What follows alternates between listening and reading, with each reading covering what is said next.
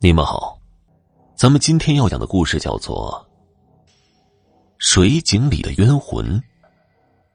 小时候，我们家院子里明明有一口水井，可爸爸还是每天一大早就到村子的大溪边打水。他推一辆破旧沉重的大单车，后架子左右两边分别绑一个水桶，再把我放在后架子上面。步履蹒跚的往前走着，好不容易到了大溪边的水井边又还得排好久的队。这么一个来回，起码得三个小时。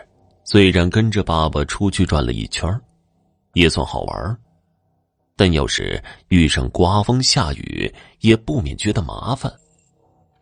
于是问他，为什么不用自己家那口水井？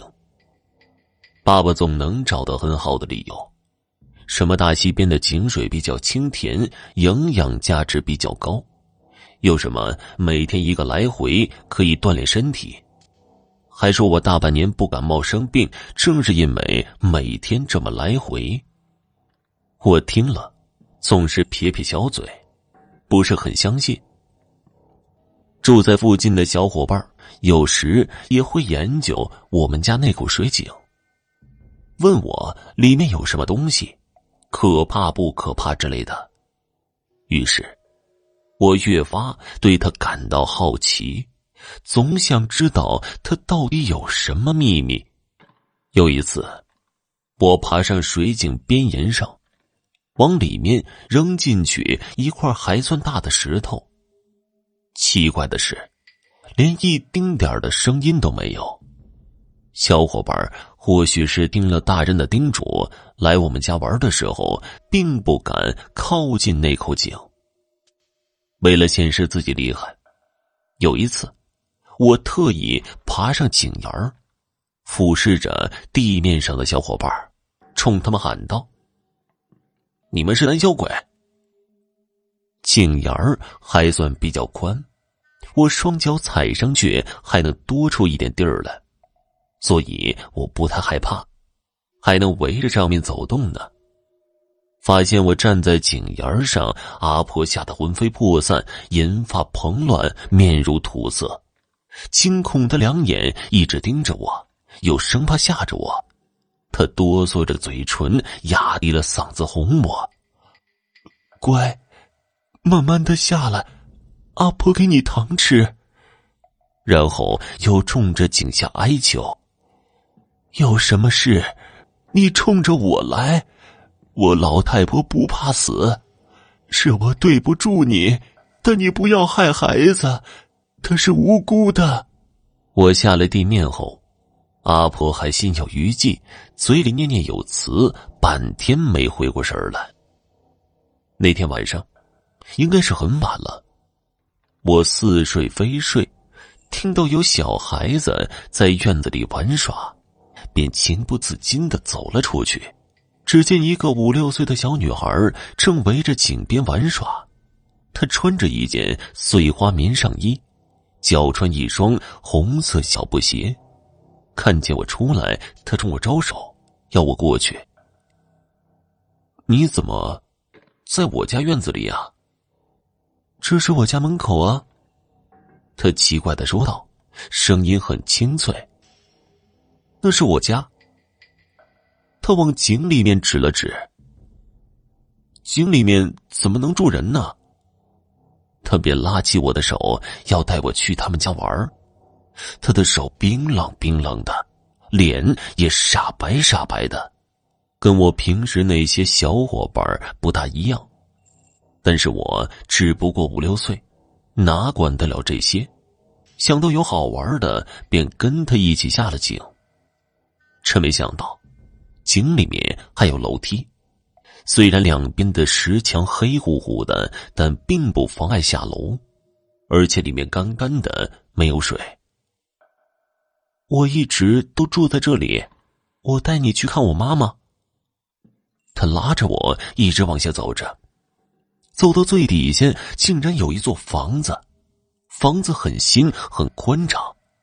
刚走进一间厢房，就听从里面传来一个女人的声音：“玲玲，我妈妈叫我了。”小女孩说完，撒开拉着我的手，突然消失不见了。等我回过神来，发现井水正咕嘟咕嘟往上涌，很快就没过我的脖子，直逼嘴巴鼻孔。慌乱之中，我想顺着刚才的楼梯逃上去。却发现四周黑洞洞的，根本什么都没有。阿婆，妈，妈妈，井水很快淹没了我的头，我拼命的挣扎，却于事无补，渐渐的失去了意识。当我醒了之后，发现自己正躺在床上，阿婆在墙壁不停的烧香拜佛，妈妈则在床边抹眼泪。见我醒了，妈妈赶紧来摸我的头，阿婆也一惊，回头看看我，立马又回头使劲的弯腰拜佛，嘴里念念有词。妈妈告诉我，那天晚上大家都在睡觉，突然听到从井里传来重重咚的一声，还听到有人喊阿婆，他们赶紧跑过来，发现我掉进井里了。幸好发现的及时，才把我给救出来。但从那以后，我天天做梦，梦到那个小女孩，梦到她带我去井里玩，而我的身体却一日不如一日，半个月不出，已经无法下床了。爸妈急得团团转，却找不到方法。阿普则嘴里念念有词，什么报应，什么不要为难子孙，什么找他一个人就行了。他也在短时间内变得非常苍老憔悴。有一天晚上，阿婆把爸妈都叫到我躺着的屋里，把事情的缘由都告诉了我们。这口井确实发生过一些事，几十年前。这井里淹死过两个人，是两母女。那小女儿正是叫玲玲。她淹死那天身穿一件碎花棉上衣，脚穿一双红色小布鞋。现在应该是他们回来讨命了。四人冤魂不散。阿婆说：“唯有搭上他这条老命，才能保子孙后代的平安。”那时候。阿婆也才三四十岁，上有老下有小，一大家子全靠他一个人打点。阿公那个时候表面上是个商人，其实是地下共产党，几年到头没几天在家。阿公做这事儿，家里除了阿婆谁都不知道，因为这在当时可是掉脑袋的事儿。那天。将近两年没回过家的阿公，突然连夜赶回来，而且还带回了一个年轻漂亮的女人，以及那女人的五岁女儿。他只淡淡的跟阿婆说：“这是他的妹。”那个时候，这大老婆称小老婆为妹妹，那孩子也是他的。说现在市里正打仗呢，很危险。就把他们带回来住阵子。说完，阿公连饭都没吃，就匆匆的离开了。看到这个年轻美貌的女人，身材高挑，穿一身白色旗袍，无不显得优雅有气质。再想到自己的老公跟这个女人竟然连孩子都那么大了，自己却傻愣愣的辛苦的帮他操持这个家。阿婆那个恨，那个妒忌，直恨不得上去掐死他。但为了这个家，他忍下来了，当做没事一样，继续做自己的事儿。有一天，阿婆正在屋里放衣服呢，突然听见从院子里传来一声尖叫，紧接着是“咚”的一声，好像有什么掉水里了。阿婆赶紧跑出院子，直奔水井。只见井里隐约浮出一个黑色小脑袋，他知道这是那个小女孩。